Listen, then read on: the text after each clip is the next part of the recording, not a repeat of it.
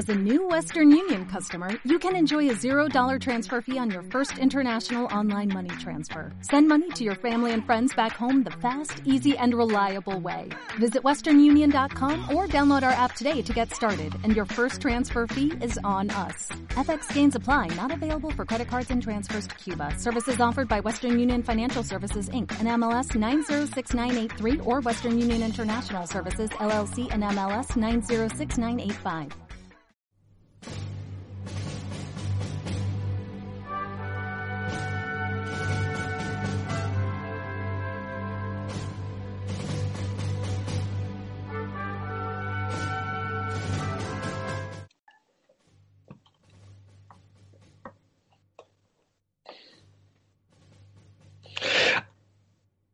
Muy buenas tardes, buenas noches, buenos días. ¿Cómo sería? ¿Qué prefiere usted, Gabriel? Buenos días, buenas tardes, buenas noches. ¿Qué, qué prefiere? Encuentro actualmente, eh, bueno, bueno, bueno, buenas noches. Buenas noches. ¿Qué, qué, qué hora es, es- ¿Qué hora es en Berlín? En Berlín son las 10 de la noche. 10 de la noche. Lo que pasa es que Gabriel tiene un trabajo que lo hace viajar por el mundo. eh, y hoy nos toca tenerlo desde Berlín. ¿Mucho frío, amigo mío, por allá? Se nota, se nota el frío aquí. Eh, no- no- ¡Buah! listo. No. Oiga, saludos para allá. a- saludos para, a todos para allá. Nice Style.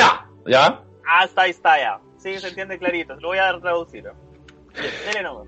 Oiga, capítulo- ca- oiga, yo estoy muy contento, la verdad, porque nuevamente me toca una semana con usted y que simplemente, más que un gusto, un alivio, señor. El público lo, lo pedía. ¿eh? Se notó el hashtag lleven a Gabriel nuevamente. Sí, ese era el hashtag. Muy corto, muy corto, pero bueno. Sí, hashtag. Recuerden, amigos, hashtag. Lleven a Gabriel de. ¿Cómo era? Usted se lo sabe. Lleven a Gabriel nuevamente. Con sus comentarios tan imprecisos. Hashtag. Hashtag. Que vuelva el impreciso. Que vuelva Hashtag. el impreciso. No, oiga, estoy contento, amigo mío, porque ya son 21 capítulos de Cine Bendito, el podcast, donde hemos intentado analizar, conversar, eh, revisitar distintas películas que están en la memoria de nuestro, de nuestro amigo auditores. Us- Como usted bien sabe, nuestra idea y nuestro gran objetivo es que todas estas películas vayan quedando en nuestro Spotify de Cine Bendito al podcast y usted puede ir, elegir, ya sea de vacaciones, ya sea en el metro, ya sea en la micro. Esto nosotros lo hacemos no sino por cuánta gente nos va a seguir en el tiempo, amigo mío. Así que usted bien. Toda la razón. ¿Qué vamos a ver hoy día, Tomacho? Mire, quiere que le cuente de manera, mire, tiene dos opciones. O le cuento de manera pomposa o le cuento de manera fome. ¿Qué prefiere? De la manera fome, ahí lo voy a pillar al tiro. Ya, porque sabe que lo que pasa es que he contado de manera pomposa siempre, como usted sabe, el Festival de Viña, pero todo el mundo me agarra para el deseo, señor. Ah, ya, lo entiendo. Así que lo vamos a hacer fome.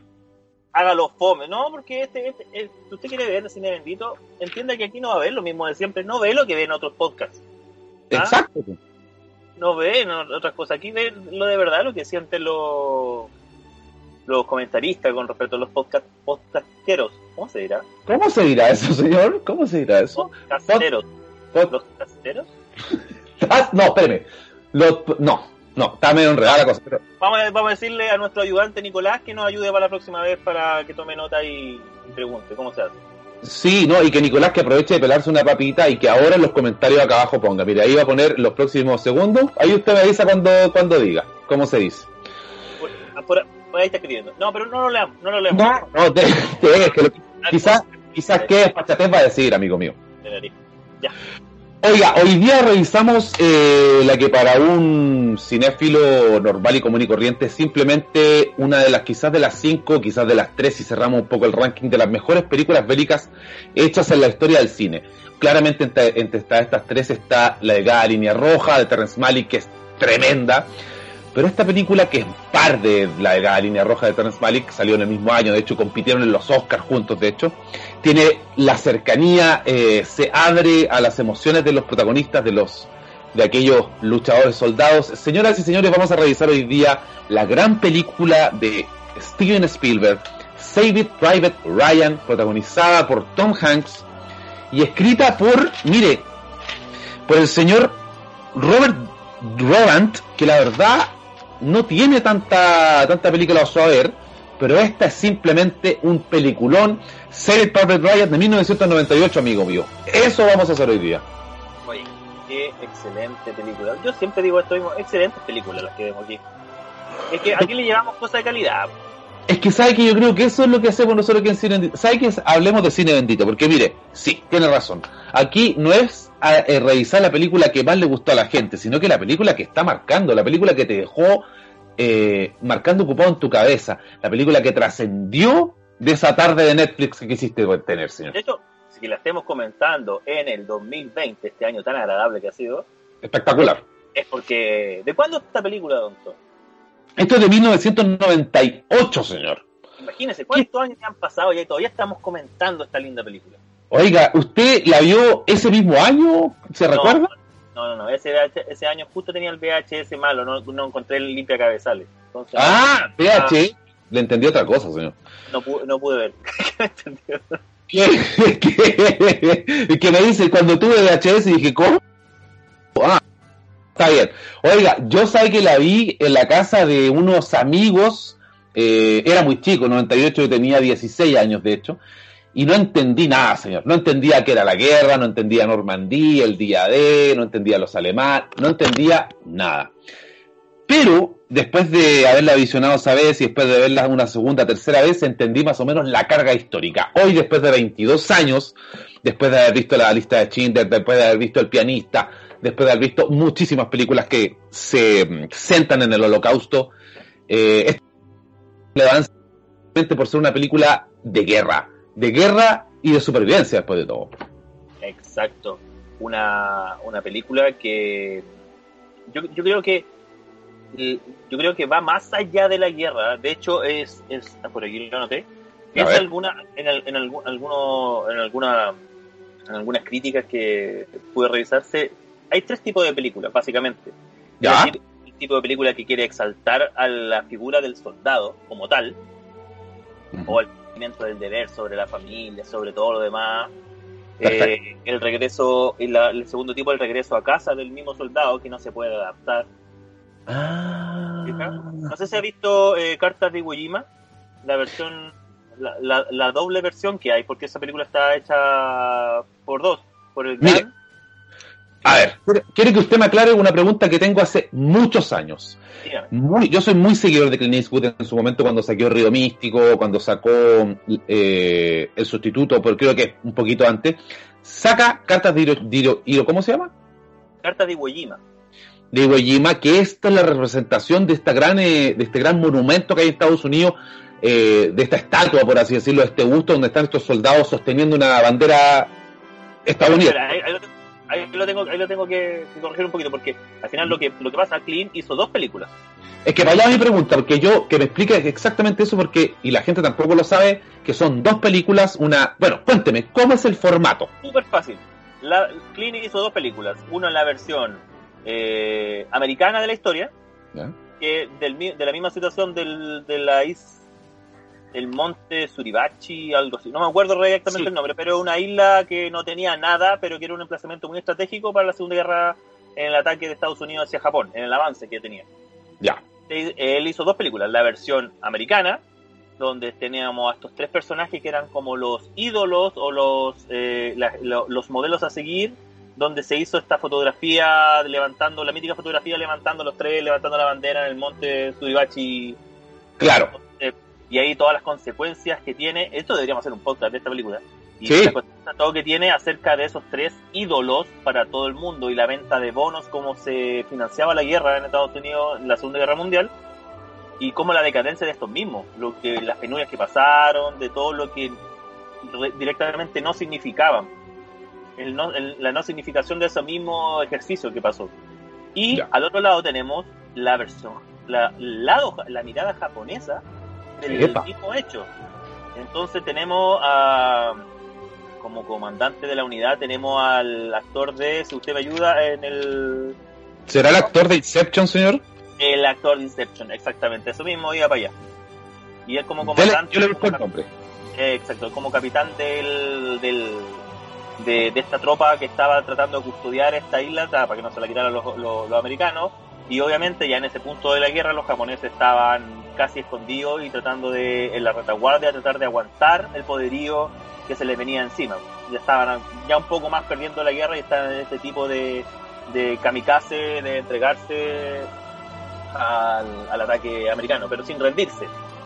Entonces, carta de Iwo Jima habla acerca de este mismo grupo que trató de defender la isla y las cartas que dejaron ahí los propios soldados que después en, teoría eh, la recuperan y la pueden entregar a la directa familia en ese momento, cosa que nunca pasó porque al final la isla la, arrasaron los gringos y quedaron con la isla. Pero usted me decía que, bueno, primero que todo, muchas gracias Gabriel, porque no, no sabía muy bien cuáles eran las dos miradas de estas dos películas, pero usted estaba nombrando... ¿Ah? ¿La has visto? No, no he visto ni una de las dos por eso mismo, porque no tenía claridad de, hacia dónde me podían llevar estas dos versiones. Hoy día la voy a ver porque soy fanático de este tipo de Clint Pero usted me estaba diciendo que había una relación en los distintos formatos de películas bélicas, que al parecer esta de Clint tenía que ver con posguerra, o, o, por ahí la agarré. Exacto, la primera era exaltar al soldado, como todas las películas, el cumplimiento del deber. claro. el regreso a casa y la adaptabilidad que eso conlleva. Eso, en eso está mucho en eh, eh, la segunda película de Clint Eastwood, o sea, la misma de que estoy hablando, no la versión japonesa, sino la versión americana, donde ellos no se podían incorporar bien a volver a casa, porque eran ¿Sabe? ¿Sabe qué otra película toma el mismo tema que está diciendo usted, que es un tema muy recurrente? Ojo, ¿ah? hay un documental del, del gran John Huston eh, que habla acerca de el retorno de los soldados de la Segunda Guerra Mundial y cómo se adaptan, y el gran Paul Thomas Anderson crea The Master, la, su sexta o quinta película de protagonizada por Philip Seymour Hoffman y Joaquín Phoenix, que habla de lo mismo, de estos retornados de la Segunda Guerra Mundial que no tienen la capacidad de adaptarse a la vida normal. Y claro, como dice Gabriel, otro formato que yo la verdad no, conocía como bélico, por señor. Toda la razón. Esto tenía ahí, puede incluir a Franco Tirador. Exactamente gran, gran, gran film de, de retorno. De y, el, tercero de este tipo de películas es el desencanto sobre la guerra. La mirada fría, oscura, de ¿para qué estamos peleando esta guerra? Claro. Hay, hay, hay mucha, hay mucha así en. No sé. Eh, bueno, está el pianista, señor, que quizás una de las más. Eh, que hablan de un protagonista ajeno a la guerra que se cuestiona por qué está metido en este. Guerra. Claro, la vida es bella. La vida es bella, señor. Por ahí. Hay estas películas de Vietnam también en su momento que también fueron. Pero avance. Pero el soldado Ryan creo que tiene varios de estos ingredientes. Creo que la película, como es una película que está protagonizada por varios eh, personajes, me parece que tiene la capacidad de emocionar, tiene la capacidad de, como dice usted, de entrar en la guerra, tiene la capacidad de, de entrar en la psicología de los personajes y sobre todo lo interesante que tiene esta película que me gusta, yo creo que por eso trasciende tanto en el tiempo y la seguimos volviendo a visitar, creo que es esta eh, hermandad, esta unidad, este grupo, de cómo este pequeño grupo, este escuadrón pequeño, están unidos y, se embarcan en esta misión. Pero comencemos la misión, pues Gabriel, vamos a comenzar con esta película. Eh, la verdad es que esta película, dígame. Tiene un inicio, sinceramente, eh, a mi gusto, no me gusta no me gusta el inicio de, del... Porque toda la escena inicia con el, la ida al cementerio del, de este soldado. Del, ya, sí. Al, principio de la película. ¿Vamos a empezar a hacer spoilers? ¿Podemos hacer spoilers de esto, no? ¿Ya? Yo creo que sí, estamos comentando la película, ¿no? Sí, dale. Ya, pues de este, de este personaje que al principio creemos que es tal persona y que no es tal persona. Y eso no... al, cementerio. A mí no me gusta. A mí, yo, yo, yo de lleno hubiera preferido empezar con la escena que viene después, que es la, la señora escena es que, es que sabe lo que pasa, Gabriel, que si la segunda escena no fuese tan potente, eh, no estaría de acuerdo con usted, porque claro, la primera de alguna otra manera es para puro despistarnos, no tiene otro, otro fin, porque al final esto lo retocamos mucho más adelante, quizás hasta el final. Entonces, comencemos la película, señor Gabriel, por donde la empezaríamos nosotros. Esto ocurre el junio 6, 1944, últimos meses de la Segunda Guerra Mundial, la en Playa Omaha, en las costas de Francia, si mal no me equivoco, ¿cierto? Es, es el día más importante en la historia de la guerra del siglo XX, yo creo. Es el día D. El día de... ¿Por qué, ¿Por qué cree usted o por qué...? No, esta escena... Es que, mira, nosotros, nosotros nos han enseñado harto acerca de la guerra versión USA. Y de hecho, Sí. hasta hace poco, si tú veis las películas hasta antes del 2000, o un poquito más pasado, yo creo que si veis solamente películas, entendíais la historia como que Estados Unidos derrotó a Hitler y le pegó una patada y lo mandó a cagar. Claro. Después de un tiempo, ya podemos tener más información, más películas, sobre todo de otro tipo. Ponte tú, hoy en día llegan películas rusas, acerca, Sí. y buenas películas, acerca de lo, también lo que pasó. Entonces te das cuenta que al final no fueron muchos los estadounidenses los que ganaron la guerra, sino fueron un gran ejército al otro lado. Pero como estamos Sí. viviendo en Occidente, no vamos a contar esa parte. Es verdad, Pero- de- un ejemplo que usted dijo el otro día, dijo el programa pasado, Dunkirk, José. Exacto. Así que el, el lo que pasa aquí es un momento igual muy importante en la historia, el desembarcar, tirar toda la fuerza, todo lo que quedaba y toda la fuerza sobre la Francia ocupada en esa época, sobre los alemanes, fue una batalla muy importante y no solo de, de, de- de la logística, que es muy gigante de barcos, aviones, paracaidistas. De hecho, aquí mucho vamos a hablar y vamos a pinchar también a Band of Brothers de, de HBO porque va muy de la mano esto. De hecho, aquí Spielberg habló acerca mucho de la llegada del desembarco como tal, pero también había una primera tropa que iba en paracaídas. en paracaídas y eso es la Easy Company que puede ver en Band of Brothers. Si tiene HBO por ahí, le puede encontrar en su torrent favorito también. Tiene que verla. Oiga, ahí, ahí es donde usted me, me mete el dedo en la llaga, porque yo no he visto Vanos Brothers, señor. No, pero ¿Sabe, señor, que yo creo que eh, fácilmente 100 personas son las cuales yo le he dicho esto y las 100 personas tienen esa misma reacción, señor? hashtag de Tomás de Band of Brothers. Sí, la voy a ver porque está en mi VOD, si usted tiene BTR, está ahí. Está en el VOD. Yo, de hecho, tengo la colección Blu-ray. Si quieres, se la presto para allá. pues. Ah, oiga, que, No la, tengo, no la tengo a mano, pero la, ten- la tengo por ahí en algún, en algún lugar. mira, usted me pasa Vanos Brothers, yo le paso de Office y tomo, y, y, y no, y no nos vemos más, señor, no lo veo nunca más. ¿Quién? ¿José Tomás quién? Oiga, algo, algo súper importante. eh, Lo que pasa es que es muy interesante esta, esta historia, esta película. Eh, ¿Por qué Gabriel eh, recalca tanto el, el 4 de junio de 1994 cuando comienza esta película, cuando lo- los estadounidenses llegan a tierras francesas que son en ese momento tierras inglesas? Porque como dice Gabriel, es el comienzo Alemana. de tierras alemanas. Está- Francia, la Francia ocupada. la- Exacto, la misma Francia ocupada de Quentin Tarantino en Bastardo sin Gloria. Exacto. Exactamente. Entonces, que debería haber sido así, pero que no fue así. Exactamente, señor. Y lo que usted dice tiene que ver con que quizás este es el momento, y lo que usted habla de humanizar a la guerra es cuando los, estadounidenses se ven completamente eh, sobrepasados por con estos eh, eh, alemanes, perdón, que están arriba de este búnker disparando hacia abajo, protegiendo esta playa.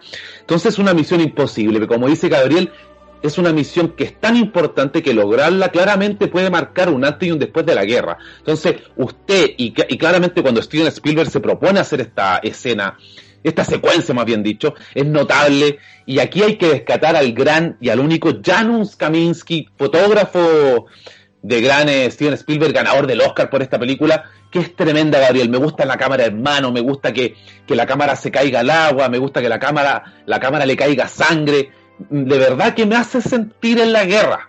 Yo creo que él estaba disparando con la cámara. Yo creo que la sacaron, era una grabación que estaba en el día, porque... Y, y- y en historia la escena está muy... Es perfecta, es perfecta. Sí, que hubieran señor. puesto una cámara a viajar en el tiempo hacia atrás y grabar esa escena, porque es increíble. La cantidad de sangre que hay en esa. Creo que son como cuatro barriles de sangre que tuvieron que... Y es, la, es una de las escenas más caras de producción en la historia de, del cine. Oh, es, que, se- es que sabe que, como usted lo dice, o una de las más caras, a lo mejor estoy tirando la cuestión, pero sí es, la- es parte, es casi el 80% de la producción de la película. es que lo que pasa es que la gente tiene que fijarse en la, en- en la escena y mirar hacia atrás, hacia atrás, todo lo que sucede aparte de lo que está en el primer término de la imagen. Atrás están sucediendo cosas, y eso, señoras y señores, es producción. En el, te- en el tiempo de que el CGA no, eh, no la llevaba, o sea, Exactamente, pues señor. habían, habían harto, harto, harto extra que estaba ahí trabajando y sal- tratando de atacar a las tropas alemanas. eh, en ese sentido. Bueno, pero esto da mucho porque los estadounidenses y, bueno, los aliados, en- entre comillas, eran los que estaban dispuestos a tomar la playa y es lo contrario que vemos en Durkin.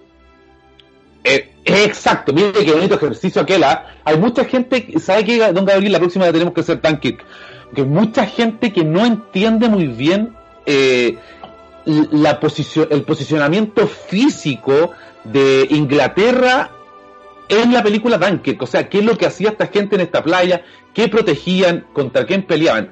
Eh, creo que claramente, sí, porque por lo general... A mí, ¿sabes lo que me gustó de eso? Es el, espacio temporal de... ah, completamente, completamente. En la, segunda vez, tercera vez que la vi... Eh, entiende más o menos uno el concepto y donde justo hay un eje donde se junta todo, porque al final en algún momento te, te para cualquier lado. Y eso es lo que siempre mencionamos aquí, que eh, no sea tan ansioso usted que está en su casa, vea dos, vea tres veces las películas.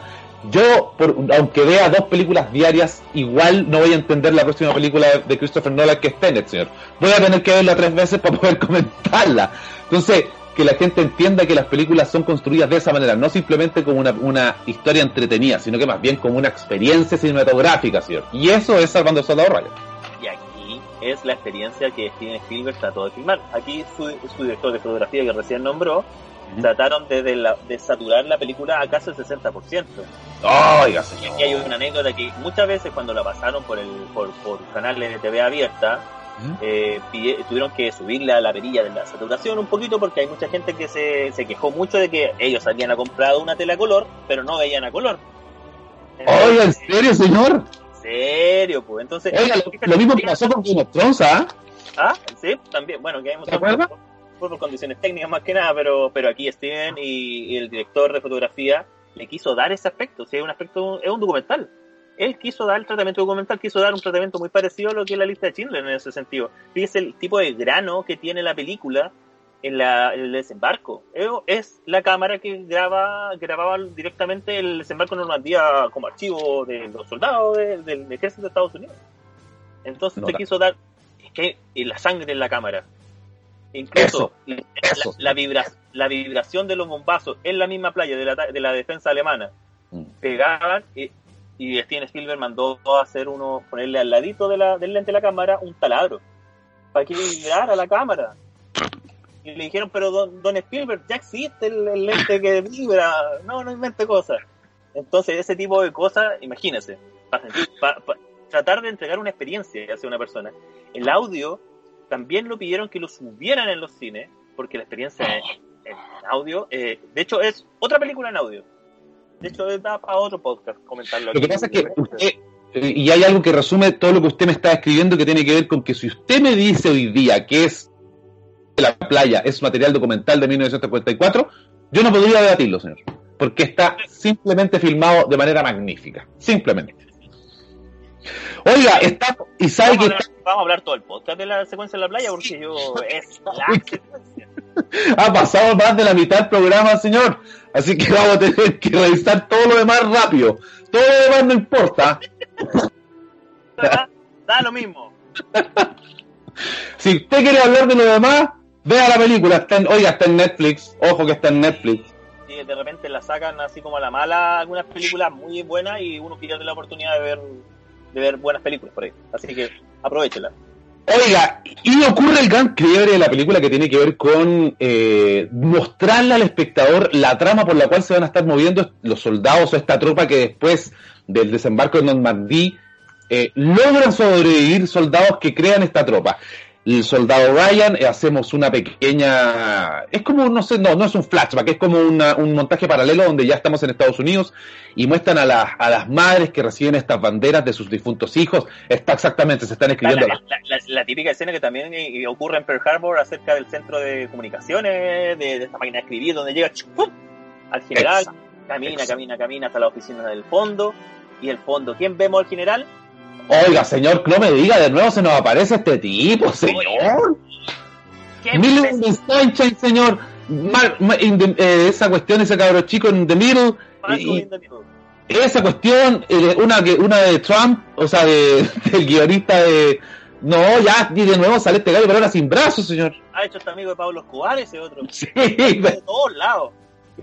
Entonces ahí para un poco de hacer metanfetamina y se pone a recibir esta carta de hacer de una historia que es verídica, por si acaso que se toma. Muchas Epa, veces- yo pensé que no era verídica y después lo busqué y sí, es verídica, es- no, es tan re- no es tan apegada, pero es que se supone que eran cinco hermanos, ¿Ya? eh, quedaba por, había muerto cuatro y quedaba por morir. Entonces van, van a buscarlo a él y lo retiran de la, de la fila para que lleguen de la más, pero se dan cuenta que uno alcanza a arrancar de, estaba preso en una en un centro en Japón y alcanza a arrancar y es liberado. Entonces al final quedan los dos. Pero la historia en base a eso, es una historia real. Y Tremendo, por. La escena mítica que yo creo que es una de las buenas escenitas chicas de ahí ¿Mm? y que queda para el recuerdo que después lo han parodiado en hartos lados acerca del auto llegando a esa casa en el campo, el granero, No hay, no hay diálogo, señora. Nada, nada. Y yo, yo le he visto como en dos o tres películas una secuencia similar acerca de, Ah, claro, ¿sí? informar malos términos. Informar acerca de... y la señora se cae antes que lleguen sabiendo lo que va a pasar. Yo creo que sabe que eh, cuando la señora se cae, perdón, es un momento muy, muy, muy fuerte. Es muy, muy fuerte. Sin Como nada. que el cuerpo ya no te responde, eh, las piernas se te, se te cansan. eh, debe ser entender que las, ella simplemente eh, descubre que quizás por lo menos uno de sus hijos está muerto y son tres de los cuatro. Es simplemente tremendo. Tremenda escena, de hecho no la he visto en ninguna otra película, así que la vamos a poner ojo porque es tremenda, debe haber sido utilizada muchas veces. no, no son no son iguales, pero sí la, la, la, la- la- la secuencia de, claro, de entender de que le está entregando una mala noticia. Después ocurre, eh, volvemos, ya entendemos que hay algo con los Ryan, que hay que buscar a un Ryan, y ocurre un plano secuencia, amigo mío, que simplemente a mí, a mí me hace eh, reafirmar lo que siento por Spielberg, porque hay un Steven Spielberg de ET, de Ready Player One, eh, de varias de, de- su de, la película que revisamos la semana pasada, que usted sabe que el uno de las de los eh, que el Indiana Jones eh, the Temple of the Doom, usted sabe qué gran director de hoy eh, que de hecho va a estrenar próximamente Bank en Netflix a, princi- a principios de diciembre, trabajó en los efectos especiales de, de- de Indiana Jones The Temple of Doom. ¿En serio? ¿Quién? ¿Quién? ¿Quién? Dígame. David Fincher, señor. Oye, Jovencito estaba el amigo. ¿qué hacía? Eh, efectos especiales, eh, cosas, eh, maquillaje. Mira, señora. Mire, Oiga. A lo mejor a él le debemos la cabeza de, jal- de jalea del mono, puede ser. ¿Eh? Oiga. Oiga, qué, qué mal informado, porque esto lo hacemos una semana después. Qué pésimo, qué pésimo. ah, perdón, perdón, perdón. No importa, señor. Oiga, le contamos un plano secuencia que es notable que muestran a Tom Hanks con uno de sus generales más, su brazo derecho más cercano, recorriendo el campo de batalla ya completamente destruido. Y en este plano secuencia, Tom Hanks eh, dice un diálogo que la verdad, Gabriel, no recuerdo nada, porque lo que ocurre alrededor del diálogo es increíble. Soldados en el suelo, bombas, eh, lugares abandonados, es simplemente notable. Spielberg podría haber eh, designado cualquier diálogo a los actores, porque lo que ocurre mientras avanza la escena, o sea, el campo, el lugar donde que recorren es espeluznante, Gabriel. Ese es notable porque eh, Spielberg te muestra los dos lados, la- la- lo, lo crudo de la guerra, la muerte, pero también te muestra que hay que seguir, que hay que seguir matando, que hay que seguir luchando. De ese plano secuencia yo lo dejo todo, amigo mío. Es que, es que por eso yo no decía al comienzo que era una película. Es otra película. Es una película sobre una película. Exactamente. Oiga, pasamos rápidamente a la escena del- de, de la niña Franchute con sus papás Franchutes que están en esta casa cortada por la mitad por la- las tragedias de la bomba. Claro, Y- y avanzando hacia, la- hacia el interior de Francia como, Exact- como. Exactamente. Exactamente como Ojo que aquí en este momento ya le habían designado ya que se hiciera cargo, se saliera de su patrulla y se hiciera cargo y buscara a gente para hacer una formar una patrulla de búsqueda. Algunos no muy contentos, ¿ah? No, al- algunos no muy contentos, pero porque ya eh, ya iban a buscar a Ryan, ¿cierto? Ya estaba ya estaba eh, designada la misión de Ryan. De Antes, de- antes, de, antes de entrar a la ciudad, sí, porque ahí se separa de la columna de la compañía como tal, se separan y queda, queda solamente el- este, este grupito chiquitito. exactamente. Ahí se llevan al y, y- y- y ahí el, el gran el gran no el gran señor Vin Diesel Vin Diesel por imbécil señor Es, eh, eh, ¿Y sabe por qué creo yo? Por hacer malas películas, señor. Porque hoy día, después de haber hecho una película con Steven Spielberg, que ganó el Oscar como mejor director, mejor todo el sistema, y se pone a hacer rápido furioso por la concha de su madre. ¿Sabe qué? Yo le, yo le voy a prestar ficha a, a, a Toreto. ¿eh? Yo le voy a prestar Ah, ficha. ¿Sabe por qué? ¿Qué? Porque en ese tiempo yo ¿Eh? sé que, que él estaba bien de capa caída, no encontraba nada de pega, nada de pega. Hizo un corto, Ya. un, au- un autobiográfico acerca de lo mal que le iba. De hecho lo traté de buscar pero no lo pude encontrar, pero sé que existe, lo voy a seguir ¿En buscando. serio, señor? Acerca de lo mal que le iba. Él lo vio, ganó, ganó, un- ga- tiene que haber ganado un premio, no me acuerdo en qué lado. Vin Diesel, estamos hablando de Vin Diesel. ¿Qué dice, señor? Steven Spielberg lo vio. Se recordó mucho de eso Steven Spielberg, yo creo, chico también, cuando hacía las películas, las primeras películas de Steven Spielberg, casi Puede ser, puede ser. caseras. Entonces, y lo, lo sumó al, al elenco. Murió al principio, pero Pero la muerte es notable, señor, porque esa muerte da cabida para conocer al gran y único francotirador que ve desde a lo lejos, entre medio de estas piedras y de la lluvia. Ya, que me parece interesante porque en esta escena conocemos a que no solamente está la bondad y la hermandad del grupo, sino que también hay un talento. Hay, técnicamente hay un tipo que es sobresaliente y que puede hacer algo más que simplemente tener las ganas de ganar la guerra. Este tipo es un, es un, es un, es un, es creo el, as bajo la manga, de la manga que tiene el grupo. Luego de esto, señoras y siempre que le recordaba a la hermana, si no, no recuerdo la película. Sí. A la niñita que trata de rescatar. Y por ese gran error, le llega su brazo. Y esa escena, la lluvia, mucha lluvia, qué manera de. En el cine tiene que darse sentido, tiene que haber tirado gotas, yo creo. Sí, señor. Sí. También era otra exquisitez de, de escena, sobre todo eso, la, la del campanario también. Imagínate los ejércitos tratando de avanzar. Y aparte, un grupo muy solo que no avanzaba con nadie, solamente estaba buscando a alguien. Mm. En meterse entre medio de bombas, de francotiradores, de, de gente de, de grupos encubiertos. Que haber sido terrible, terrible. Terrible, señor. Hasta ahí llegó Toreto. Hasta ahí llegó Toreto, pobrecito. Bueno, en fin, de los muchachos eh, tienen la primera falsa alarma donde cuentan a Ryan, pero no es Ryan. Y el pobre Ryan cree, el pobre Ryan falso cree que le mataron a los hermanos y no es así. Y sucede gracias a eso que los muchachos encuentran un lugar donde dormir, pero la frustración, eh, de hecho la muerte de Caparzo eh, cala en ellos y se- el grupo comienza a pensar, vale la pena arriesgar todas nuestras vidas, que son como seis o siete vidas, por un solo soldado. Y ahí es donde comenzamos como espectadores a no solamente dudar de por qué alguien tiene que ir a la guerra, tiene que defender a un país, sino que también qué es lo que se arriesga en la misma guerra, señor. Y eso creo que le empieza a dar sal y pimienta a la película y es lo que empieza como a, a darle fuerza a la historia. En este momento ya también empezando a dudar del capitán que él tenían a cargo, de, Exactamente. Y, y- y también ahí eh, había comenzado ya en ese momento la apuesta que tenía en él acerca de qué profesión tenía en Estados Unidos también. Eso es notable, ¿eh? ese juego es notable que, que hace el guionista.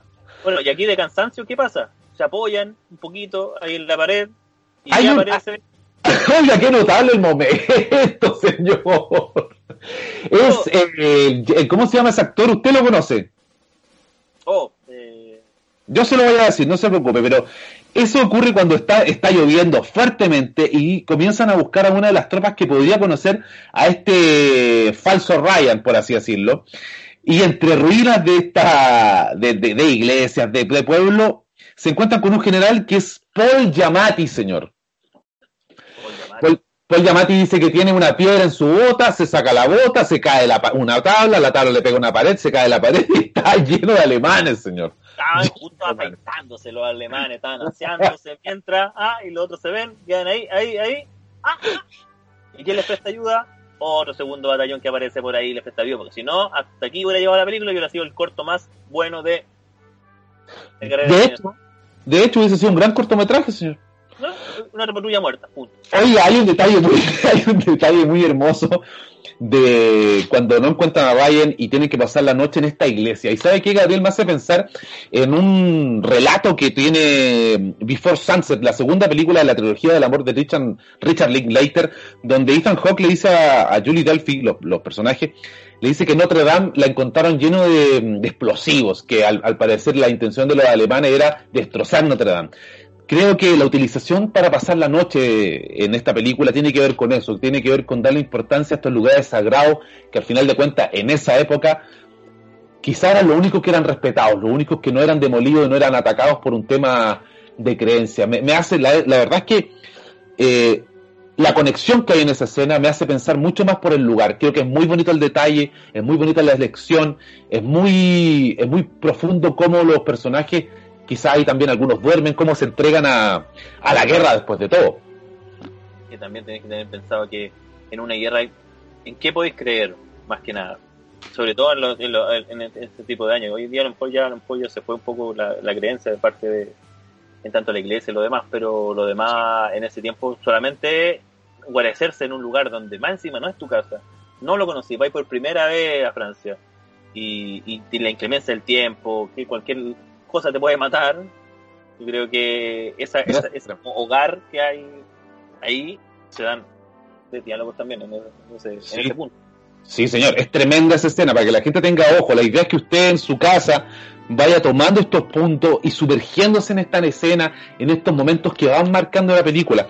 Después de esta escena, los muchachos ya comienzan a perderse un poco, a no tener un norte, y en, llegan a, una, a un campo donde hay más soldados, donde hay más tropas, y encuentran la forma de, buscar a Ryan viendo las chapitas de aquellos eh, caídos, de aquellos soldados que ya no están con, eh, peleando, pero que sí dejaron este rastro pero vemos la utilización de este recurso como la horrorización de la guerra frente a aquellos heridos que vienen pasando. Es una escena muy sensible, es muy, muy crudo para aquellos que quizás son veteranos de guerra y pudieron verla. Exacto, eso de pescar el tarrito y ponerlo ahí a contar adelante. Indicáis que hay algunos personajes que fueron más fríos que otros, sobre todo llegando un, un batallón que llegaba todo destruido todo el pues. casi y ver cómo estaban contando la chapita y sentir una baja de moral sobre lo mismo, porque decir, ¿sabes que parece que estamos perdiendo la guerra? Mira la cantidad de chapitas que hay aquí. Claro, exacto, pues señor. Exacto, ese es el tema. Luego de esto viene yo creo que la escena más significativa de la película, que cuando eh, se quieren tomar este pequeño campo donde hay unas vacas botadas, unas vacas muertas. es un, es un búnker que está justo en una antena de comunicaciones yo veía como uno, unos fierros, una antena de comunicaciones. Exactamente, muchas más, muchas gracias, Gabriel. Recuerdo que tenía una, metralleta, una, metralleta arriba, un, nido de metralleta justo en ese punto y que tenían que atacarlo para tratar de seguir avanzando. Que lo logran. Lo logran eh, y se toman a un soldado prisionero. Y ocurre, señor, el gran quiebre, el gran quiebre de la película que usted me va a contar qué es lo que sucede después de que este tipo, este soldado alemán, lo toman prisionero y lo hacen cavar su propia tumba, señor. Claro, entre todos se lo querían faenar al pobre soldado y querían que cavara su tumba porque había matado a uno de los suyos. Ah, no era en su tumba, pues era la tumba del doctor, pues. Sí, verdad, en la tumba del doctor. Estamos, estamos ahorrándole, pero al final querían que a la tumba para después también despachárselo al, al, mismo. Enchufarse, sí. Y aquí aparece todo el, el, el los dos mundos. Mundo de la gente que no es soldado profesional que tuvo que llegar a una guerra, de embarcarse para tratar de eh, ayudar al país, pero siendo, no sé, profesor, médico, cualquier cosa que estaba viviendo en Estados Unidos, tuvo que sacar sus cosas y empezar a, a laburar. Entonces, versus gente que solamente quería venganza, quería venganza por lo suyo, quería venganza por lo demás. Entonces, este quiebre que, choca ahí Tom Hanks con con eh, ah, eh, Pearl Harbor, el cabro de... Yo lo tengo aquí. Batman, ah. el, choque que tiene con Edward Burns. Y, también le hace fronta. Eh, ¿Ah? se me fue. También le hace fronta. Eh, no solamente él. Tom Sizemore. Tom Sizemore. No, Tom Sizemore también. Dijeron que dejara de tomar droga. Y se, se podía vender a la película por si acaso. Eso, ¿no, señor? Sí, sí, también lo, lo, lo, vi por ahí, lo leí por ahí, que acerca de que le dijeron que debería dejar de tomar drogas o si no, lo iban a cortar de la película. Así que él siempre dice en una biografía que fue que Steven Spielberg fue uno de los que lo ayudó en dejar la droga en ese tiempo. ¿En serio, señor? Un consumo más o menos grave. Ahora ya no.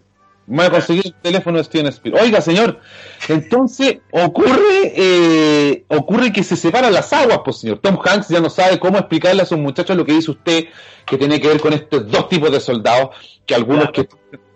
¿Cómo? No, no, no, sigue, sigue, sigue. Esta diferencia de aquellos que nacen para matar y aquellos que nacen para defender. Creo que por ahí va un poco la, la diferencia. Tom Hanks lo que quiere es cumplir con su deber. Creo que por ahí va el tema. Y ese es el momento cuando están a punto de matarse entre ellos, señor, que Tom Hanks devela que es un profesor de secundaria, señor. Tremendo. Y ahí, pierde, y ahí pierden la apuesta todos. Todos, señor. Todos. Pensando, en que, en que qué cosa que este no. Él era. Él era. ¿Y que usted cuál cree que es el objetivo de que sea eso y que no sea un ingeniero o que no sea un, un, economista o lo que sea? ¿Por qué cree usted que es un personaje con ese tipo de, de, rol en su vida normal? Es que, ojo, ahí te dice hartas cosas también. De partida de la humanidad, lo más sencillo que podéis decir de ahí. Pero al final te das cuenta todos los por qué, cómo trató a su propia tropa y las cosas que dejó, enseñó, entre comillas, las cosas que él enseñó a su propia tropa. Mm. Se nota súper, de hecho, desde las primeras escenas, desde la salida, desde... Sí. No, metan, no metan, el primer diálogo que, el primer texto que dice es no metan eh, arena a, los fusiles, explicándole cosas, empezando el procedimiento, no hagan esta cosa, ¿cachai? Pero ya después entra y entra más en humanidad mucho más en humanidad. Y aquí ya quiebra y, bueno, yo soy esta persona, no soy nada un soldado de capitán formado en, la, en, en, lo mejor del, ejército. No, soy una persona humana que, que, mira, dejémoslo ir a este tipo, mm. al alemán. Yo creo que le da mucho más eh, valor, mucha guía al personaje de Tom Hanks, que no sea un general de tropas de no sé qué ejército, sino que más bien sea un tipo casado, que un tipo que enseña béisbol a los cabros chicos, un tipo que es profesor. Creo que le da mucho más valor real. Y eso es súper importante, es un tipo que quiere volver a su casa, que quiere cumplir la misión, volver a su casa. De alguna otra manera, todos los personajes, usted se ha fijado que siempre los personajes protagónicos de películas como esta no tienen nada que perder. Aquí Tom Hanks tiene mucho que perder. Exacto, y le dan una misión que es la misión casi suicida, de ir solito a buscar a una persona, sin ninguna tropa, sin nada, más encima de ir a buscar a una persona, que, ¿qué onda? Y más encima, ¿sabe qué? ¿Mm? Que ahora viene lo, peor, pues señor, que sabemos quién es, quién es el actor que hace a, Ryan, pues señor, salvar a ese tipo, a ese insoportable, señor. Ese tipo ¿Qué quería Steven Spielberg? ¿Qué quería Steven Spielberg en esa película? Quería. Ese, ese color. señor dijo, quería, una, quería un actor de que no fuera conocido. Ah, sí. Sí, pues él quería un actor que no fuera conocido, porque si están salvando a una persona X, N, imagínense, salvan, no sé, pues a Mel Gibson, weón, están salvando a Mel Gibson, al final como que, pu, pu, equivara un poco. Pero dijo, ya voy a contratar a este cabro, ¿cómo se llama? Matt, Matt Damon. Matías Damon. A este tipo, este tipo, ya. Pero se, actuó en esta película junto con eh, Robin Williams, un poquito antes de... Esta eh, película se llama, señor, yo le ayudo al tiro, Good Will Hunting de 1997 de Gus Van Sant, la cual ganó el guion, pues sí ganó, ganó mejor guion. Y al estrellato el cabro, justo antes de meterse en salvar, ya dijo, puta la cuestión, cabro va a ser demasiado bueno. no, tiene buenos papeles Matt Damon, si no, no es que sea tan insoportable. De hecho, me acuerdo no, no, dile, dile, No, dígame, ¿el rey de qué? El rey del cameo. El rey del cameo. Ah, a mí la verdad con Interstellar que, que viene defraudado. No actúa mal, si un gran actor. De hecho, eh, el infiltrado de parte de Scorsese es notable. Pero no sé, no sé. Yo esperaba, de hecho yo creo que hubiese sido mucha mala suerte para Steven Spielberg, como dice usted, porque si hubiese sido un actor desconocido hubiese quedado como el soldado Ryan. Hoy día es más Damon, pues día Matt Damon, sí, pues, de, de, Ocean Eleven, de todo el grupito este. Exactamente. Eh, y el Rey del Cameo aparece en hartas películas de Avenger, aparece en muchas, muchos lados. De hecho, es el. Ah, ¿sale en Avenger, señor? Sí, pues, o aparece en Thor, de partida. Aparece haciéndole el papel de Loki en, en una represent autorrepresentación dentro del mismo, del, del mismo mundo de, de, Thor. No me acuerdo cómo se llama el planeta de Thor. Ah, mire, mire, no te digo. Aparece también en, en Deadpool, también aparece. Ah, ya. No, véalo, busque ahí, YouTube. Cameo de Matt Damon, es el rey. Avancemos. Avancemos, encuentran a Ryan en este pueblo francés eh, de, una Francia muy Sí, señor, ocupada, muy campestre, muy solitaria, donde están estos... Eh, esta pequeña tropa que también está defendiendo este lugar que quizás para ellos es el último gran lugar que pueden defender y Ryan decide quedarse. Ryan decide quedarse con su tropa. Si todos sus hermanos están muertos, el tipo dice yo prefiero morir con mis hermanos que tengo acá. ¿Y sabe qué? Le creo, señor. Usted hubiera tomado sus pilchas y se hubiera ido, señor. Y que sabe que toma una decisión súper importante. Los puentes pues, sobre la, Segunda Guerra Mundial eran demasiado importantes. Cruzar un tanque por entre medio de un río o la tropa era muy complicado para, los dos lados, para los ambos lados. Entonces defender un puente o defender un punto estratégico era muy importante. De hecho, si votaba ese puente, si lo dejaba defender y se retiraba junto con la tropa, como podría haber sido, podría haber incluso cambiado el curso de la guerra o el curso de la parte de la batalla más importante. Pero no, él se quedó ahí, dijo, no, yo también tengo mi, misión, al igual que el mismo capitán. Y ahí te das cuenta que el honor entre los dos era cosa importante. Sí, y sabe que tiene toda la razón. Yo no, no, había tomado la importancia de los puentes en, ese, en esa época. Uno vive hoy día con el celular en la mano, amigo mío, y cree que puede conseguirlo todo. Claro. Es como el, álamo. Eh. La típica que, la, típica conversación gringa acerca de proteger algo es como el álamo. hay varias versiones en realidad también. Sí, oiga, usted, señor, es una biblioteca. ¿ah? Usted es una biblioteca. Oiga, y ocurre lo que todos quieren que ocurra, pues señor, se salvan los, los, estadounidenses, ganamos la, ganamos la, tonterita. Hasta, hasta aquí, señor, ocurre, mire, aquí es donde yo digo, y estoy de acuerdo con usted, sáqueme al viejo con la familia, sáquenme al viejo con la familia y, el cementerio y todo el tema, sácamelo. Ya, pero, eso, va, eso va en el primer punto del, patriotismo, de heroísmo, lo que le hablábamos. Por ahí va, pero creo que hay un, de hecho, y sabe, si usted me, usted me apura, hay un punto que Steven Spielberg cuando termina la lista de Schindler ocupa este recurso de al final eh, poner la cámara en la tumba y que pasen todos los sobrevivientes por la tumba dejando una piedra. Me parece que eso es mucho más real porque, valga la redundancia, es real. Esto me parece demasiado maqueteado pensando en una película tan profunda como El Soldado Ryan. Porque claro, aquí volvemos nuevamente. Lo que yo digo que no estoy de acuerdo, pero sí lo comparto porque creo que le da mucha más fuerza a la película es la muerte de Tom Hanks. Sí, es un personaje con el cual yo la verdad encuentro muchísima, mucho, mucho cariño, lo entiendo, lo apapacho, señor. La muerte a mí me mató, me afectó muchísimo. Pero, a parecer, para ser tortilla, señor, hay que quebrar huevos. Sí, pues. ¿Cuántos Oscars tuvo esta película, Tomás? ¿Lo tenéis por ahí? Sí, señor. Tuvo dos Oscars, eh, no, Estoy equivocado, estoy equivocado. Yo lo busco mientras usted me cuenta qué le parece la muerte de Tom Hanks. Yo voy a retroceder un poco, porque la escena también es una gran escena acerca de la defensa de, este puente, que no tenían que dejar tomarse por los alemanes, sino iba a dejarla en barra. Claro. Y toda la táctica que se quedó, o sea, como, weón, vámonos, weón, vámonos, weón, vámonos, no, que yo me quedo, me quedo, me quedo, ya, se queda ahí, entonces defendemos todo este punto. Y defendiendo todo este punto con los tanques, con todo lo demás, con este tipo de bombas como de pegajosas que tenían. Sí y ahí está el profesor también enseñándole cómo hacer bombas adhesivas, ponte tú, ¿cachai? Y, está, y está una de las grandes escenas acerca de, de, usted no la tocó, la, la del cuchillo. La de cuando va este weón a matar al weón y hay una pelea arriba en el segundo piso, en plena combate, y, lo, más el cuchillo. Y después aparece, baja el alemán y aparece este otro weón con toda la, el armamento. El armamento, la cuestión, listo para darle, y weón pasa por al lado, sabiendo que no le iba a hacer nada. Oiga, señor. ¿Verdad? Es muy notable la del cuchillo. Es muy notable la del cuchillo, señor. Eh, eh, te deja así como, weón, estoy muriendo, estoy muriendo, y luego le dice, muere, muere, muere, muere, Ah, son, Dígame. Después, después sí, se venga al, al volver cuando ya habían pasado los tanques y todo lo demás, él se acuerda de que se queda cerrado en su mundo tratando de que todo pase, todo pase, todo pase, y pasan los tanques, y pasan la cuestión encima. ¿Verdad? Y cuando se le quita con los otros dice, paren, paren ahí. Casi al final cuando empiezan a disparar al, cuando llegan los, refuerzos, como los aviones y todo lo demás. Llamando a refuerzos, pues si no, si no, no se podía, señora. Sí, y Tom Hanks le dispara un tanque con una pistola de 9 milímetros. Eso es muy importante que lo destruye.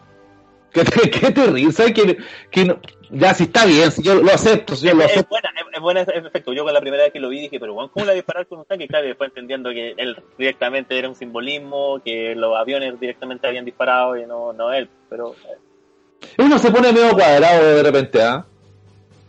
sí, es que la película te lleva a ser cuadrado en respecto, ponte Sí. para mí gustó, porque yo soy muy técnico en ese, en ese sentido de ir a la- a la- al, al realismo. Usted sabe que a mí las películas de fantasía como que eh, no me gustan mucho, pero esta película sí, weón, es que ese tipo de metralla, ponte tú, el, el- el- la parte donde tiran mortero y le pegan con la cabeza así y lo tiran así, sin el mortero como tal, Ya. también dice, oye, no, esa cuestión no existía, pero al final buscando si algún momento alguien lo hizo, Ah, lo que- entonces no hay dónde pillar esta película en, en, en tipo de guerra. No hay. No, eh, pero, pero importante aclarar dudas, señor, que es muy importante también. Sí, sí, sí. Oiga, cinco premios Oscar, mejor director, mejor cinematógrafo para Ja- Janusz Kaminski, mejor sonido, mejor eh, edición y mejor efecto de sonido. Notable Soldado Ryan, señoras y señores, usted la puede encontrar en IMDB con la nota número 86, 8.6, 2 horas 45 de pura pasión, de pura guerra, imposible perdérsela, amigo mío. Y cuénteme usted, ahora cuando ya estamos apenados de tiempo, ¿cuál es su momento, o su escena, o su diálogo, o lo que sea favorito de la película? Eh, el diálogo que tienen casi esperando la llegada de... No el diálogo, pero eh, cuando empieza eh, a contarle acerca de lo que hacían directamente, de la familia y de, y de este Matt Damon que estaba esperando que llegaran todos los tanques y todo lo demás y ese momento tenso, cuando Ah. empieza a contar acerca de los hermanos, de Sí. lo que hacían, que se estaban coqueteando con una niña y lo que pasaba y todo lo demás y te das cuenta que no estaban los hermanos ya. Y él ahí Sí. como que asume, se da cuenta de que no, no estaban. Y sabe que se ríe, él se ríe, él, se, él lo recuerda con una sonrisa. Es muy Él fuerte mete, se mete en el recuerdo, estuvo en el recuerdo y volvió Sí. del recuerdo. ¿Y la Sí. tuya? ¿Sabe que me gusta mucho eh, la escena cuando, cuando, cuando se separan, por así decirlo, cuando Tom Hanks cuenta de dónde viene? Me gusta ver que, que humanizamos a los personajes, que es una guerra, que no es fácil estar ahí, que son tipos que son muy duros, que son muy rudos y todo lo que usted quiera, que, que, que matan y matan y matan, pero es muy difícil, debe ser muy difícil, muy complejo que todos tus compañeros de guerra, que en este caso eran 6, 7 u 8 más menos, que si mal no me equivoco diría Milton Villa, arriesguen su vida por un soldado. Me parece que eso es sumamente, debe ser sumamente conflictivo como persona, tener la capacidad de aceptarlo y de tener que hacer el, deber de soldado. Entonces me parece que la utilización de que Tom Hanks diga eh, cuál era su rol en la Tierra, me, mata, me, me, hace sentir que realmente hay que dejar de pensar en uno mismo, señor, y que uno no está solo en este planeta. Notable momento. Gabriel, Dígame. ¿Qué nota le pone de 1 a 10? ¿De 1 a 10? ¿Sí? Un 8. ¡Ah! Un 8. Mire. Un 8.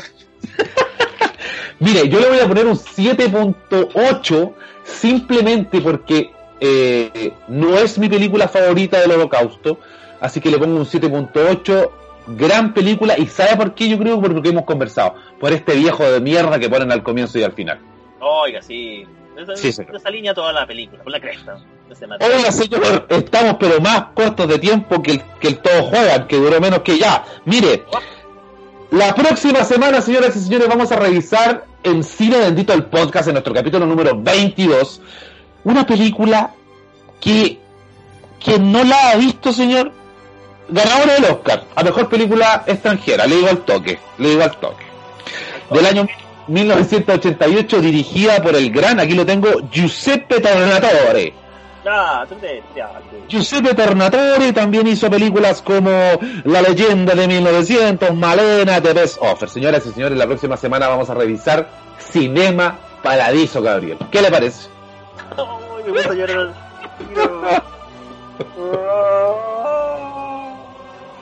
¡No!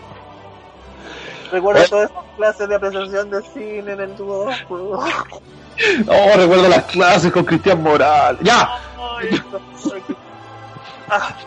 Oiga, señor, un gustazo ser nuevamente este programa con usted, una gran película. Recuerde que vamos a... Llévese tarea, llévese tarea para la casa. Band of Brothers. Sí, Band of Brothers. Y la versión de Pacífico, no, no la vea, esa... Ya. Pero hay una, hay una versión de Pacífico, no, esa no. Bueno, Band of Brothers